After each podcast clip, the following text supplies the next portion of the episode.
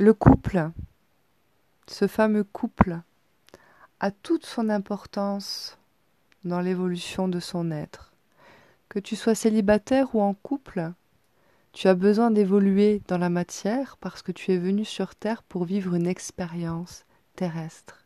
Et cette expérience terrestre passe par ton véhicule, ton corps, ton vaisseau corps. Pour pouvoir revenir dans ton être évolutif, pour pouvoir faire évoluer ton être dans cet esprit corps, il faut que tu passes par l'énergie sexuelle. Et pour passer par l'énergie sexuelle, eh bien parfois tu as besoin d'être deux, tu as besoin de te mélanger avec le corps du sexe opposé. L'importance de pouvoir vivre dans un couple avec un homme et une femme, euh, il se passe en fait comme un branchement dans les corps. Le fait d'être pénétré par le branchement d'un homme ou que l'homme se branche en pénétrant une femme est d'une importance majeure pour pouvoir ressentir l'énergie sexuelle et créatrice et pouvoir se connecter à la lumière. Cette connexion au divin se crée par rapport à la descente de l'énergie de la sexualité. L'énergie sexuelle n'est pas une simple énergie de reproduction. L'énergie sexuelle est aussi une énergie de vie, une énergie cosmique, une énergie très intelligente. On n'a pas été éduqué à la sexualité, on n'a pas été éduqué à se connecter à cette, euh, à cette énergie-là. J'ai fait pas mal de recherches en sociologie et je me suis posé la question de comment on a pu en arriver là, comment on a pu se retrouver dans cette surconsommation de sexualité pas du tout consciente. Comment c'est arrivé? Et en fait, je me suis rendu compte, en faisant donc ces études en sociologie, que avant l'ère chrétienne, on avait déjà cette connaissance de la sexualité sacrée. Dans nos origines païennes, druidiques, celtiques, on n'est pas obligé d'aller voir les hindous pour bien comprendre l'énergie sexuelle. On n'est pas obligé d'aller voir le tantra, on n'est pas obligé d'aller voir le Tao qui appartient aux Chinois. On peut retrouver nos brives de connaissances dans l'énergie sexuelle par rapport à nos origines. Oui, nous en tant qu'occidentaux, nous avions notre énergie sexuelle, nous avions notre connaissance dans la sexualité. Il existait des temples, des merveilleux temples avec des prêtres et des prêtresses qui justement éduquaient les personnes à la sexualité, qu'on appelle sacrée, qu'il faut comprendre en deux mots, sacré. Oui, parce que l'énergie sexuelle crée un être tout entier. Il était important d'éduquer les jeunes hommes et les jeunes filles dès leur plus jeune âge. C'était très important. Pourquoi? Parce qu'il ne faut pas oublier que nous sommes dans un corps animal. Nous sommes les seuls animaux qui pensons que nous ne sommes pas des animaux. Et pourtant nous sommes dans cet état émotionnel animal. Nous avons l'âme. L'âme, c'est la jauge des émotions, des états émotionnels. Et nous avons un esprit. Notre esprit évolutif qui fait partie de l'état d'esprit humain, différent des animaux. Par contre, notre âme n'est pas différente des animaux. C'est là où vous retrouvez l'instinct, c'est là où vous retrouvez tous vos états émotionnels, et ça passe par la pulsion sexuelle.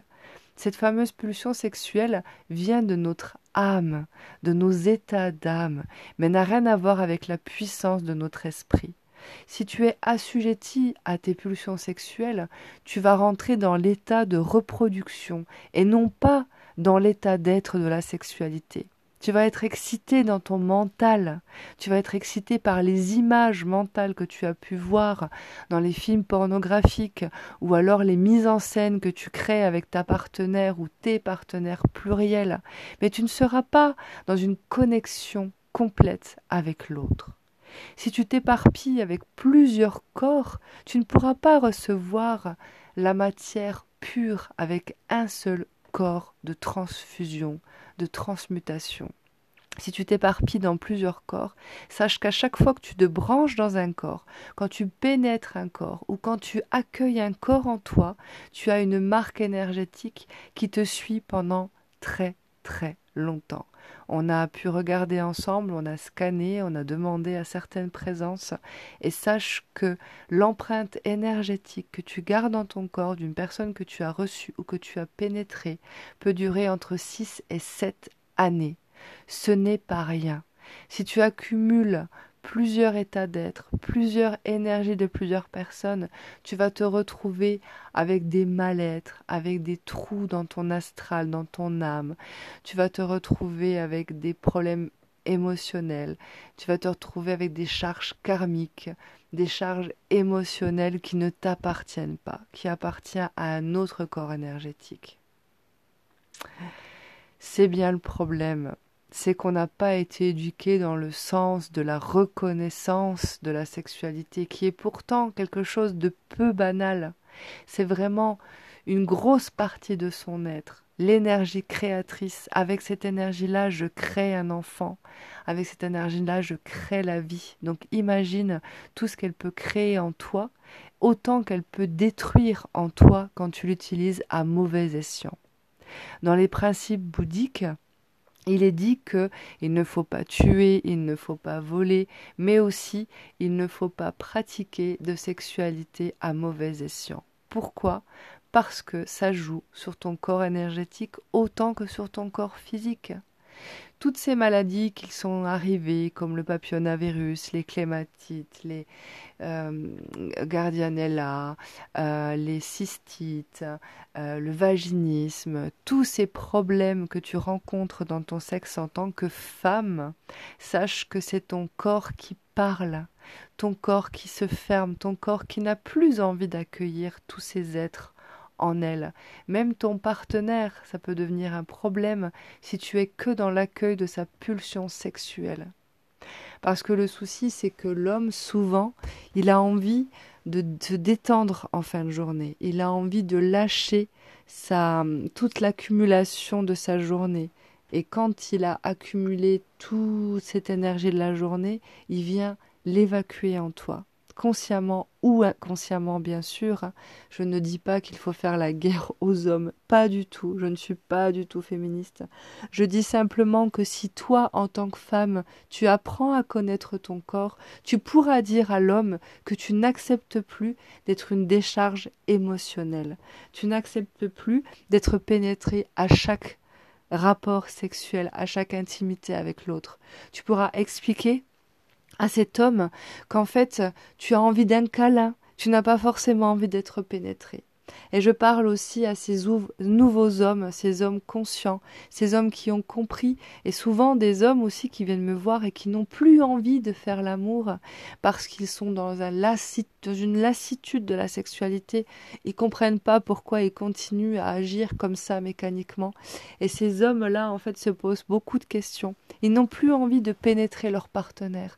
Ils n'ont plus envie de faire l'amour à des partenaires qui ils le ressentent dans leur cœur, n'ont pas envie de les accueillir dans leur sexe.